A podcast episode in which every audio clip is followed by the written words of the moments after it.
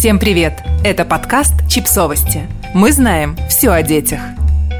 Объяснять, выстраивать границы, давать второй шанс. Воспитательные методы, которые заменяют наказание.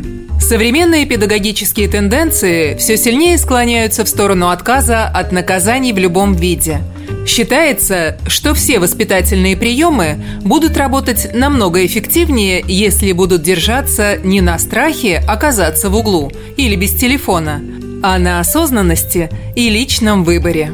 Работает ли это? Да. Сложно ли это? Еще как.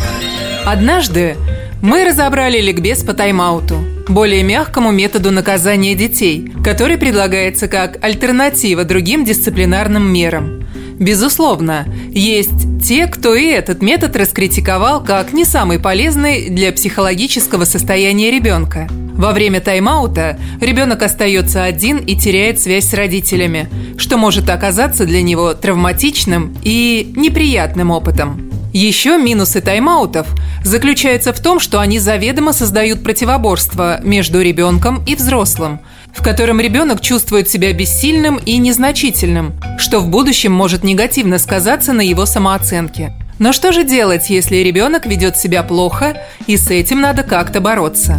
Вот смотрите, какие дисциплинарные методы используют современные родители. Учите. Дети берут пример со своих родителей во всем. Если ваш ребенок допустил в чем-то ошибку, то это хороший повод его научить – показать и объяснить, что он сделал не так и как сделать по-другому. Предложите доступные варианты, обсудите, как следует действовать в подобных ситуациях в будущем. И самое главное, делайте то же, чего сами требуете от ребенка, и в бытовых, и в поведенческих вопросах. Так он быстрее поймет, как делать правильно. Установите четкие правила и последствия. Этот совет вам наверняка хорошо знаком – Сами по себе правила хороши, однако детям далеко не всегда понятно, зачем им следовать. Именно для этого все важные и серьезные правила, а их, как правило, не очень много, должны иметь четкие последствия, которые вы озвучиваете заранее. Например, будешь драться на площадке, мы сразу же уйдем домой.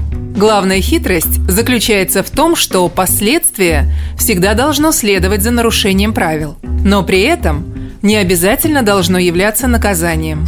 Попробуйте тайм-ин. Если ваш ребенок ударил своего приятеля, не отправляйте его в тайм-аут, чтобы он подумал о своем поведении. Наоборот, попробуйте тайм-ин – спокойное время, которое вы проводите с ним наедине. Не ругайтесь, не кричите, а спокойно обсудите произошедшее. Выясните у ребенка, зачем он подрался, какие эмоции он испытывает – и были ли другие способы решить ситуацию? Обсудите варианты решения проблемы и поведения в аналогичных ситуациях. Таким образом, ваш ребенок не будет чувствовать себя одиноким и отверженным, а научится решать проблемы. И еще поймет, что может рассчитывать на вас в трудных ситуациях. Разберитесь в причинах. Нередко плохое поведение детей может быть связано с простыми физиологическими причинами. Например, они хотят есть, или сильно устали. Не спешите ругать и наказывать ребенка, который плохо себя ведет, будучи голодным. Лучше накормите его поскорее, а потом обсудите, почему его поведение было неприемлемым. Уделяйте ребенку внимание. Нередко плохое поведение детей является способом получить ваше внимание. Отправляя ребенка в свою комнату в качестве наказания, вы лишь делаете эту потребность сильнее – Уделяйте своим детям внимание, проявляйте сочувствие, будьте рядом с ними. Это помогает победить плохое поведение намного эффективнее наказаний и окриков. Давайте второй шанс. Мы все совершаем ошибки независимо от возраста. И все мы не всегда понимаем новые правила с первого раза. И это нормально. Детям здесь приходится сложнее, потому что они еще и рискуют получить наказание в ответ за каждый свой проступок – Будьте снисходительнее к ошибкам и провинностям ваших детей. Иногда, если они несерьезные, их можно просто не заметить и простить, чтобы не позволять бытовым пустякам постоянно вставать между вами и вашим ребенком. Все эти советы носят довольно абстрактный характер и скорее показывают, к чему надо стремиться – к прозрачным последствиям, внимательному отношению к ребенку и человечному подходу к воспитанию, в котором можно совершать ошибки и быть услышанным.